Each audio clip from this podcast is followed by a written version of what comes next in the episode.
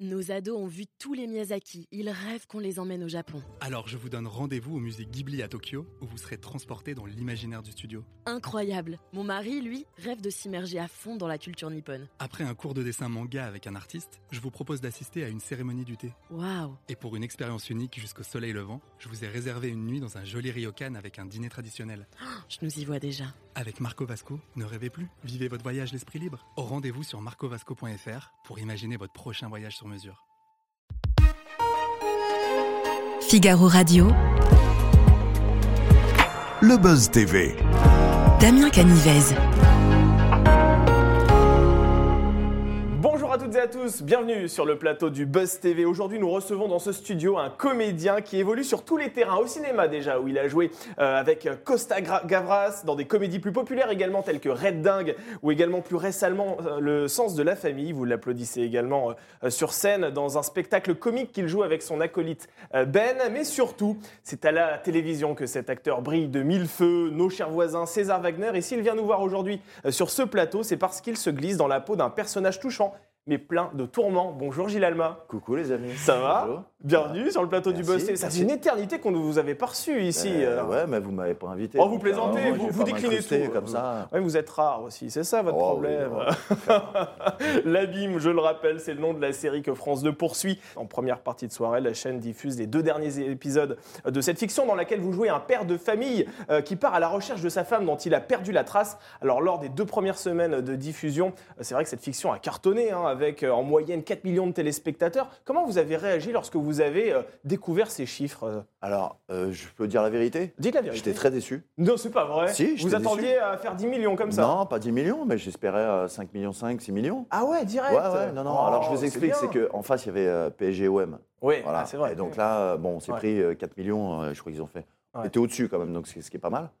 Mais euh, non, je m'attendais à beaucoup plus. Et alors, pour vous aller au bout de mon truc, Ouais. on a fait 910 000 replays. Ah, donc ça, à J plus intéressant. 7, donc on est monté à 5 millions 2.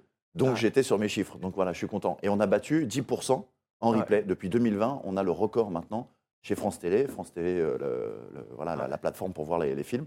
On a battu 10% qui, voilà, ça datait de 2020. Et c'est pour ça qu'on va rassurer nos téléspectateurs. On parle des deux derniers épisodes de cette série, mais on ne va Oui. surtout pas spoiler ce qui se passe effectivement lors des premiers épisodes, puisqu'effectivement, on peut regarder euh, la série sur euh, France TV.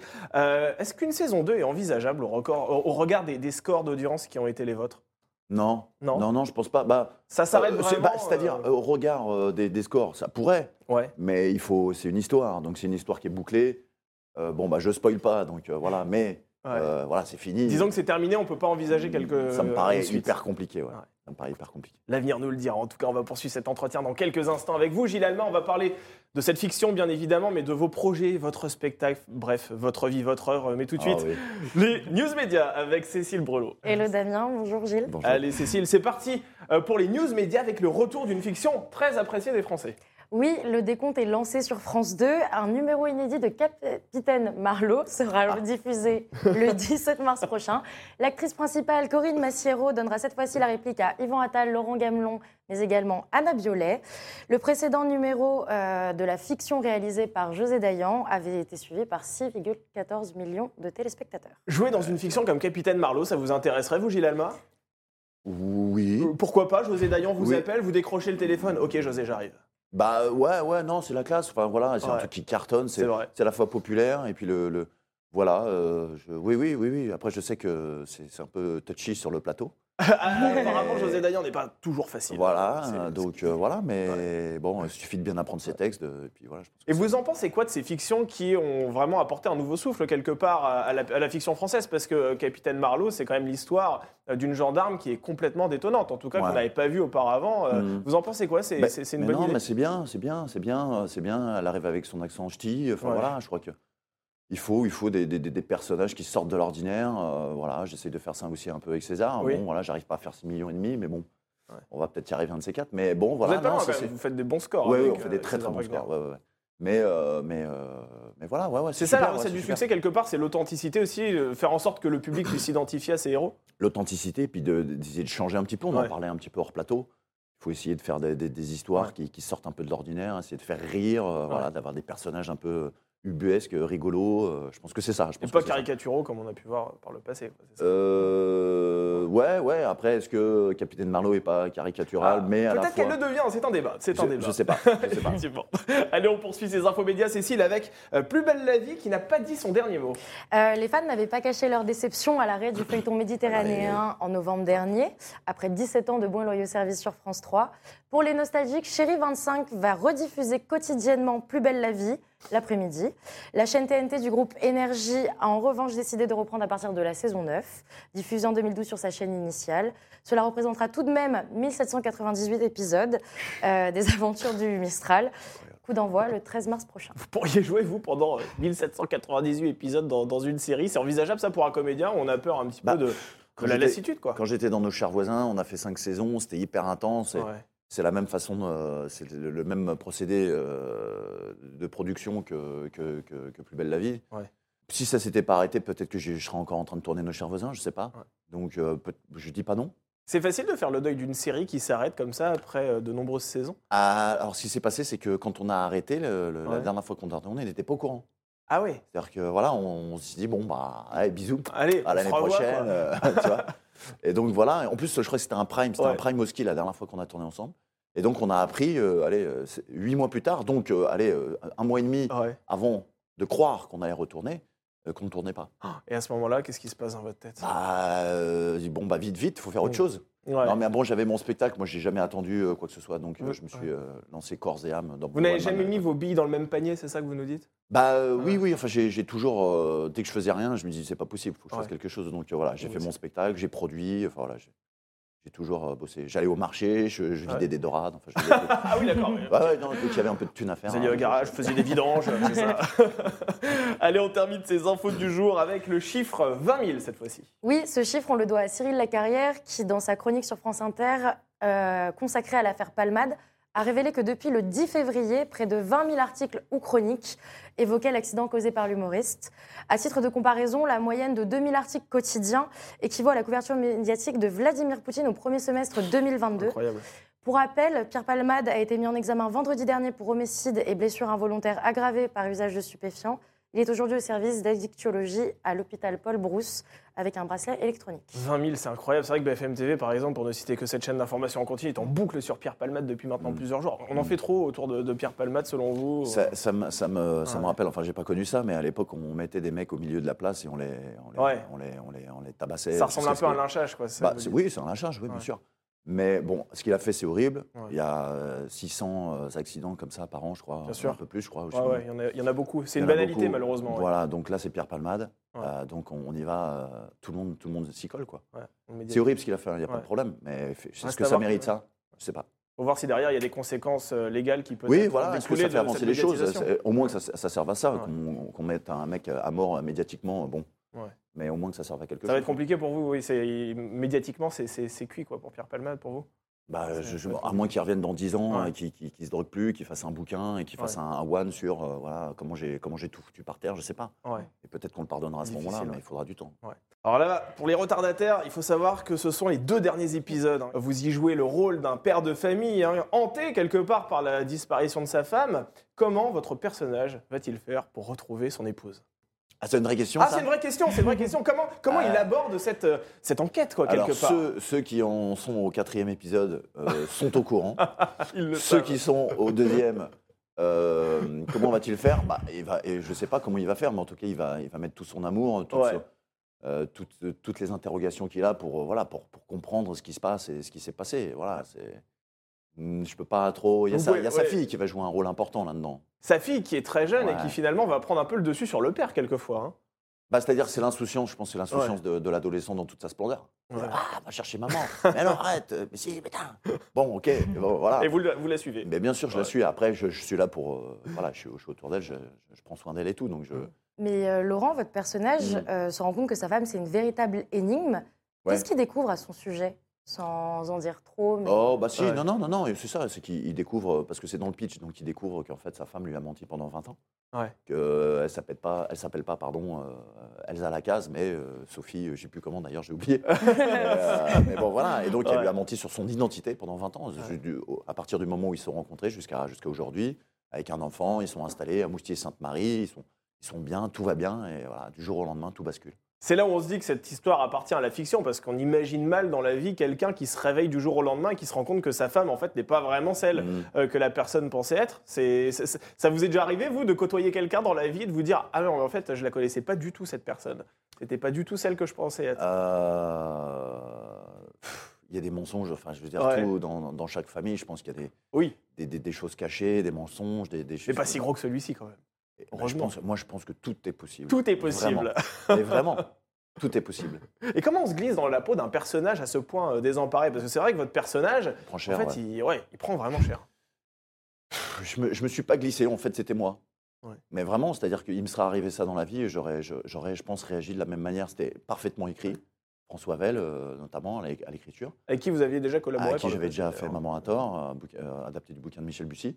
Mais euh, je, je, jouais pas. c'est- J'ai beaucoup, on me dit, ouais, t'es super et tout, c'est hyper gentil, mais c'était pas, c'était pas facile, mais je, réagissais comme, comme moi j'aurais réagi, donc je, je, je jouais pas. Donc c'est ça qui vous a motivé à accepter le rôle? Ah bah, c'est-à-dire, Ouais. euh, je, je- je lis un truc, alors c'est c'est François qui m'envoie le scénario, j'étais dans un train encore, et, et j'ai lu d'une traite, et quand on lit d'une traite et qu'on se dit, oh, mais vite la suite, vite, vite, vite la suite, on se dit, oulala, ça sent Mm. très très bon, Ouais. le personnage il prend cher, toutes les cinq pages, il se prend une, une Incroyable. tarte dans la tronche, euh, un nouveau truc qui se passe et tout, donc c'est génial, Ouais. pour un comédien, c'est c'est le top du top. C'est vrai qu'au fur et à mesure que l'histoire avance, votre personnage va vraiment de, de galère en galère. C'est ça. hein. Il se prend, comme vous le dites, vraiment très cher. Est-ce que vous avez déjà vécu, vous, dans votre vie, des moments aussi difficiles où vous vous dites le lundi, j'ai un problème, le mardi, j'ai un problème, le mercredi, un nouveau problème?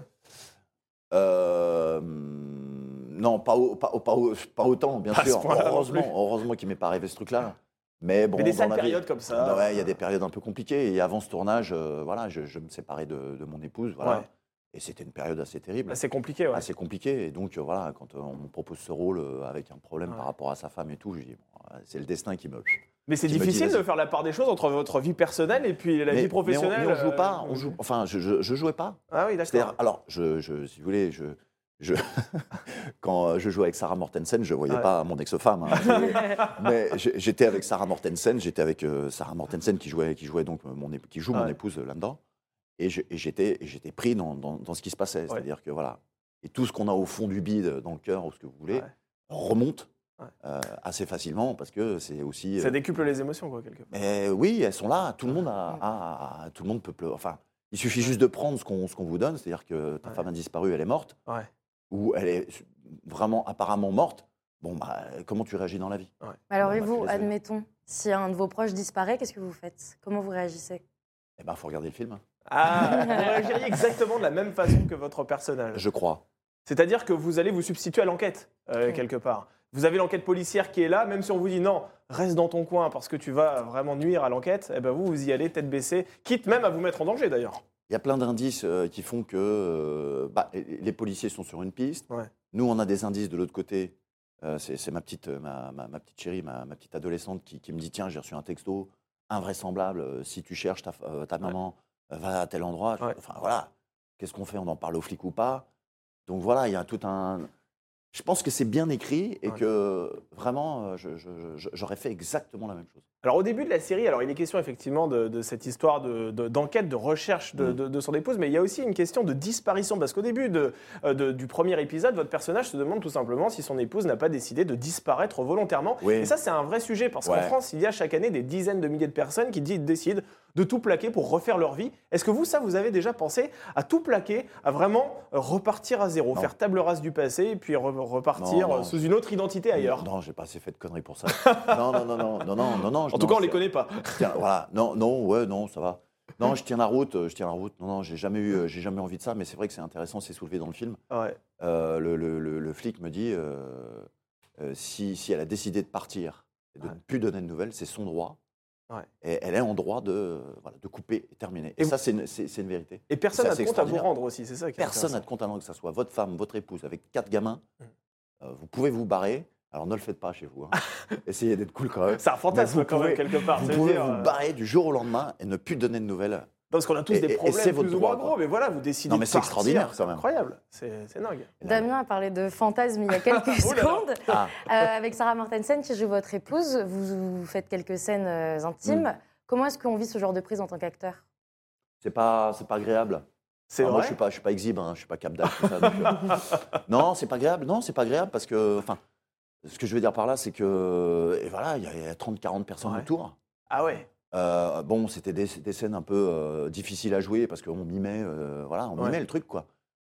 Donc, euh, enfin, je veux dire, euh, Ouais, euh, allez-y, tous les deux, devant moi, là. Ah mais c'est ça. Alors Non, mais vous voyez ce que je veux dire Ouais, bien sûr. Mais comme on est Allez-y, c'est acteur, filmé. c'est vrai que c'est encore plus compliqué vu d'extérieur. Oui, je sais bien, mais c'est- ça reste, on est dans l'humain. je Ouais. veux dire, Vous avez des coordinateurs d'intimité pour vous aider? Je sais qu'il y a ça souvent Non, parce maintenant que- dans Ah les ouais Ah séries. Bah oui. C'est pas vrai. ah, C'est quoi? C'est Ah, des j'ai jamais personnes entendu qui sont parler là de ça. pour coacher. Qui sont, euh, et c'est exprès des coachs euh, de Ah, pour sexualité rassurer, qui hein. viennent sur scène. Donc, ah. euh, Mais c'est peut-être quand les mecs sont un peu trop énervés ou des choses comme ça. C'est pas, ce qui est C'est pas pour mon les cas. calmer. Non, non, euh, non, non, c'est pas, c'est pas facile, quoi. C'est pas facile. euh.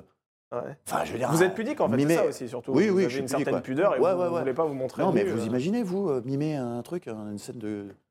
Est-ce que- vous êtes totalement nu pour dire les choses Est-ce que dans, dans cette série-là, on va vous voir apparaître totalement nu Vous avez dû vraiment euh, être nu euh, sur, sur le Euh, plateau? je crois pas euh, dans cette série. euh. Non. Non. Non, mais par exemple, vous Mais avez quoi fait- qu'il arrive, ça m'est déjà arrivé plusieurs fois de tourner effectivement Ouais. nu dans dans- dans- dans- dans d'autres trucs. Et j'ai une grande technique, je le dis, et vous pourrez euh, venir euh, le vérifier sur, euh, dans mon spectacle. Alors, vous allez voir, il y a peut-être une transition. Ah. Je mets une chaussette, Ah, vous mettez une chaussette Voilà. Ah, toujours. la d'accord. technique de la chaussette. Mais c'est Ah, connu hein, dans le métier. Taille S, hein, vous m'aviez dit en coulisses. Une hein, c'est ça, socket. Une socket. Une socket. Voilà. Alors, Je suis content d'être venu. ouais. oh, on, on essaye de vous flatter, nous, ici, vous savez. Ce rôle est, c'est vrai, assez loin de celui que vous endossiez à l'époque de nos chers voisins euh, Mm. sur TF1. Entre le comique et le drame, vous, quel est le genre que vous préférez? Parce que vous- c'est vrai que vous êtes l'un des rares acteurs à vraiment euh, Bah, officier sur les deux tableaux. c'est génial. Bah, je fais le grand écart, mais je, je veux dire, c'est, je fais les deux. Ouais. Bon, moi, je, je- je- je suis arrivé pour déconner. hein. Vraiment, dans ce métier, c'était vraiment de faire le con. hein. J'avais ça en moi. Ouais. Euh, nos chers voisins, voilà. Euh, maintenant, on me file des, des trucs où, voilà, où c'est rien à voir. Je, je- voilà, si je peux avoir Ouais. les deux, bon, c'est pas mal. hein. Vous voulez vanille et chocolat, quoi. Vous Ah voulez- ouais, ouais. Une boule, une boule vanille, une boule chocolat, avec un peu de chantilly. Oh, gourmand. Mais c'est souvent difficile quand vous êtes acteur. Une fois qu'on vous a vu beaucoup dans une fiction, vous restez accroché, vous avez une étiquette. Est-ce que ça a été facile pour vous d'en sortir? Parler de nos, nos chers voisins? Ouais. Oui. Très compliqué. Très dur. Très dur parce qu'effectivement, c'est le métier qui est comme ça. Euh, voilà, vous avez un rôle pendant 5 ans où vous faites le con tout le temps, tout le temps, où euh, vous en faites des caisses. TF1, c'est une, chaîne magnifique, mais euh, très populaire. Très et donc, et donc, à, à- à- à l'extrême opposé, on va dire d'Arte, de Canal, pour pas les citer. Et, et- et donc, quand moi, je faisais des, des films pour Canal ou je faisais des films avec Costa Gavras, vous l'avez vu au départ, et ben, c'était, là, c'était, c'était rayé de la carte, terminé. Et comment on Donc fait voilà. pour s'en détacher de cette étiquette-là? C'est c'est ben- difficile, on doit prendre son téléphone et dire non, mais je sais faire autre Ah chose. non, non, c'est. Non, non, c'est aux gens de décider, mais Ouais. non, c'est je sais pas comment expliquer. C'est la chance, peut-être le travail, je sais pas. Ouais. euh. moi, j'ai eu la chance de voilà, on m'a, on m'a- bah, c'est François Vell déjà à l'époque qui m'avait choisi. euh, un casting, une casting que je connaissais, de, une directrice de casting que je connaissais de, de- de très très longtemps, Ouais. Euh, qui, qui cherchait un rôle euh, qui me correspondait un peu euh, pour Maman à tort à l'époque. C'est le premier rôle dramatique que vous avez fait. euh, Non, non, j'en avais fait d'autres, mais après Nos chers voisins, effectivement, c'est ce qui m'a permis de rentrer chez France Télé. Ouais. Et chez France Télé, ils m'ont, ils m'ont un peu repéré et ils m'ont donné plein de petits trucs après. Et j'ai eu après César Wagner. Et, et Ouais. voilà. Est-ce que vous pensez que c'est à cause de nos chers voisins, notamment, euh, que vous ne pouvez pas endosser de premier rôle au cinéma? Parce que j'ai cité tout à l'heure quelques œuvres, c'est vrai que vous, vous, vous tournez hein, au cinéma, mais jamais des premiers rôles. Pour quelle raison, selon vous? Non, bah, je sais pas. euh, Oui, alors Nos chers voisins, ça m'a bloqué pour plein de choses, oui. Ouais. Euh, maintenant, euh, je sais pas, peut-être que, peut-être que ça viendra, mais c'est pas grave. euh, Ce 6 x 52, au, au cinéma, on peut pas le faire 6 x C'est vrai. 52 minutes, d'étirer une histoire, Mm. d'étirer un personnage comme ça, de- d'aller au fond des choses Ouais. et tout. euh, Voilà, c'est- c'est- les séries, c'est c'est extraordinaire pour un comédien. Et vous diriez qu'il y a un mépris du venant du cinéma quand on peut découvrir des personnages comme ça Oui, il y a- euh, alors il y a un mépris, oui, effectivement, il y a, il y a- il y a une fracture entre, euh, j'ai envie de dire, les, les- les- séries euh, populaires Ouais. et le, le- le- le cinéma peut-être d'auteur et les, les chaînes comme euh, effectivement Canal, Arte, euh, où effectivement les directeurs de casting et même peut-être les producteurs s'interdisent euh, de prendre des mecs qui, qui sortent ou qui sont dans des, euh, dans des, dans des fictions comme ça. Ouais, ça. c'est sûr. Oui, puis il y a aussi ce côté pour certains, j'imagine, de voir un acteur gratuitement à la télévision et de le payer, de payer pour Ce qui- aller le voir Ce qui est euh, entendable. hein. obscures. Ce qui est entendable. ouais. complètement. Ouais. Alors, vous êtes, euh, on le rappelle, et vous l'avez rappelé tout à l'heure avec cette fameuse histoire de chaussettes, en tournée euh, dans toute la France avec votre spectacle intitulé Gilles et Ben réunis. Alors, on va pas trop en dire, mais en gros, vous allez dire oui à votre Ouais. partenaire. Donc, a une question de mariage. Ouais. Euh, comment cette union va-t-elle se dérouler? Et ben voilà, donc vous avez Ben, euh, vous voyez, Ben qui, qui, qui- qui- qui est- c'est c'est le clown blanc et l'Auguste, vous voyez. Ah oui. T'en as un qui est un petit peu bonhomme, hein, bo- bo- Bo- Bonomant Bon- Bo- Euh, Bedonnant. Bedonnant, pardon, excusez-moi. exactement. Voilà, faut. J'ai eu 6 6 6 au bac français, voilà, tout s'explique.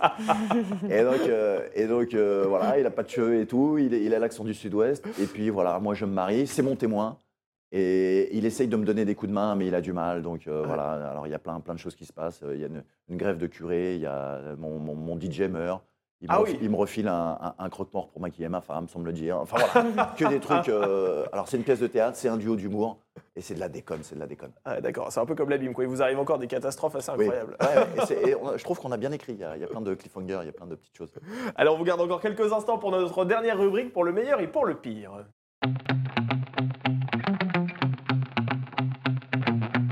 Bah, vous voyez, il n'y a pas que sur scène qu'on se marie, même ici, vous voyez, pour le meilleur et pour le pire. On va essayer de brosser un petit peu euh, toute votre carrière. Alors, déjà, première question, le meilleur souvenir de votre carrière, si vous deviez en choisir un? Alors, j'ai fait plein de choses extraordinaires. L'abîme, euh, c'est pour moi avec François Vell hein, une, belle histoire. Il y, a, il y Ouais. a plein, plein de trucs. Mais juste une petite anecdote j'étais sur le, euh, le film. euh, alors, à la base, ça s'appelait La malédiction. Non. Euh, Meurtre à Saint-Tropez, c'était. Oui. Ah, je l'ai plus. Parce que ça a changé de titre. et Ah, ça a changé de titre. C'était- Ça devait être dans la collection Euh, Meurtra, et puis finalement. Non, non, non, euh, non, excusez-moi, c'est c'est au cinéma, justement, Ah. avec, alors il y avait Clavier, voilà, je vais au bout du truc, il y avait Ouais. Clavier, Poulvorde, Oui. Thierry Lhermitte, euh, Vincent Dezagna, Ouais. euh, Jérôme Commandeur, On est, on est sur une Virginie. Hoc.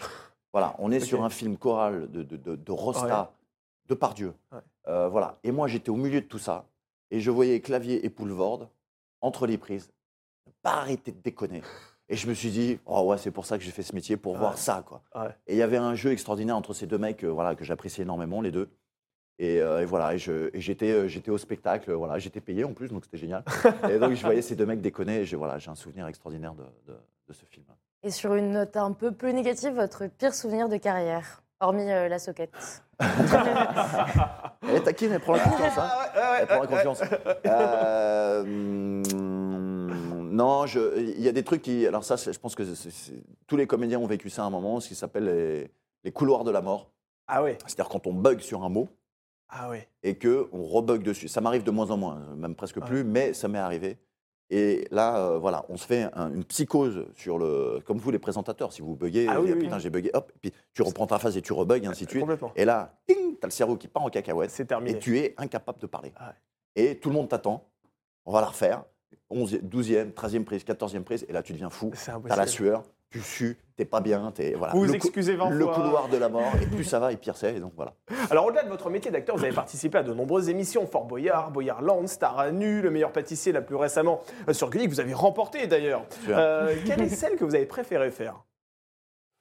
Euh, bah, Fort Boyard, c'est un rêve de gamin. Parce que moi, je regardais ça quand j'étais petit à- à la télé. Donc euh, voilà. j'ai- Puis j'ai fait pour mes, pour, mes, pour mes filles, je l'ai fait plusieurs fois. Donc ça, c'était c'était vraiment top. Ouais. Non, mais j'ai- j'ai- j'ai- j'aime bien participer aux émissions. euh. J'ai fait aussi euh, les routes de l'extrême pour Ah oui. RMC Découverte Ouais. euh, avec Laurie Tillman. Ouais. Donc ça, c'est génial. On va dans un pays, on rencontre des gens. Enfin voilà, c'est c'est- Madagascar, c'était un, un pays magnifique. Voilà, je dirais, voilà, tout ça, c'est. Bah, les stars bons à nu, souvenirs. bon, on s'est montré la soquette. donc c'est Oui, bah ça, voilà. C'était un bon moment aussi. Mais là, il n'y avait pas la soquette normalement. Il y avait hein. pas la soquette à la Ah, fin. non. vous avez loupé. hein. On l'a pas vu effectivement, mais le public qui était ça, dans la salle de spectacle. Non, je Bah, n'étais pas là. Il fallait être au premier rang, sinon effectivement derrière tu voyais pas le. Mais vous parlez de Fort Boyard, qui est une de vos émissions euh, fétiches. Ouais. Vous avez participé à la dernière fois en 2020. Pourquoi est-ce Ouais. qu'on ne vous a pas revu depuis euh, Je pouvais ce temps pas.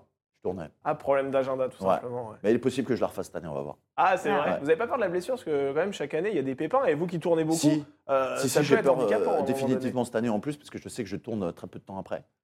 Euh, me portez pas le chepoucou. hein. Ah non, non, non, loin de moi l'idée de vous porter la commode. Euh, quelles sont les, les- les prochaines fictions dans lesquelles on vous apercevra justement? Vous avez parlé de tournage Eh ben, on continue César Wagner, Ouais, à fond les toujours. ballons, voilà, ça marche bien, on continue. On a des, on a des, des- des- des beaux, des beaux épisodes à venir, notamment un qui, est- qui va être euh, réalisé par Gabriel Julien Laferrière, qui vient du cinéma, Oui. euh, voilà, qui a fait Neuilly, sa mère, et plein, plein de comédies. Ouais. Euh, voilà, et ça va être, ça va être un, un bel épisode qui sort un peu de l'ordinaire. Moi, j'essaye de, voilà, de, Ouais. de dire, allez les gars, on essaye de faire des choses qui sortent un petit peu de l'ordinaire. Euh, voilà, j'ai la deuxième saison, peut-être, peut-être de Parallèle qui va arriver sur Oui. Disney+. Ah, formidable. Euh, voilà, euh, dans lequel euh, voilà, c'est une très très belle fiction, une, production française, science-fiction, Ouais. Et qui est euh, voilà, à, hauteur de ce que peuvent faire les Américains. Donc euh, voilà, on attend de voir. Et une dernière question, on a remarqué avec Cécile en préparant cette interview que Gilles Alma n'était pas votre vrai Mm. nom en fait. Ça, ça vient Ouais. d'où, euh, Gilles Alma Alors, mon vrai nom, c'est Gilles Bongibaud, j'ai pas peur de le dire. Ouais. euh, voilà, On n'a pas osé, hein, on savait pas si c'était un secret choses- ou pas. Non, non, ça vient du Loiret, de Gien, et donc voilà, je suis très fier de ça.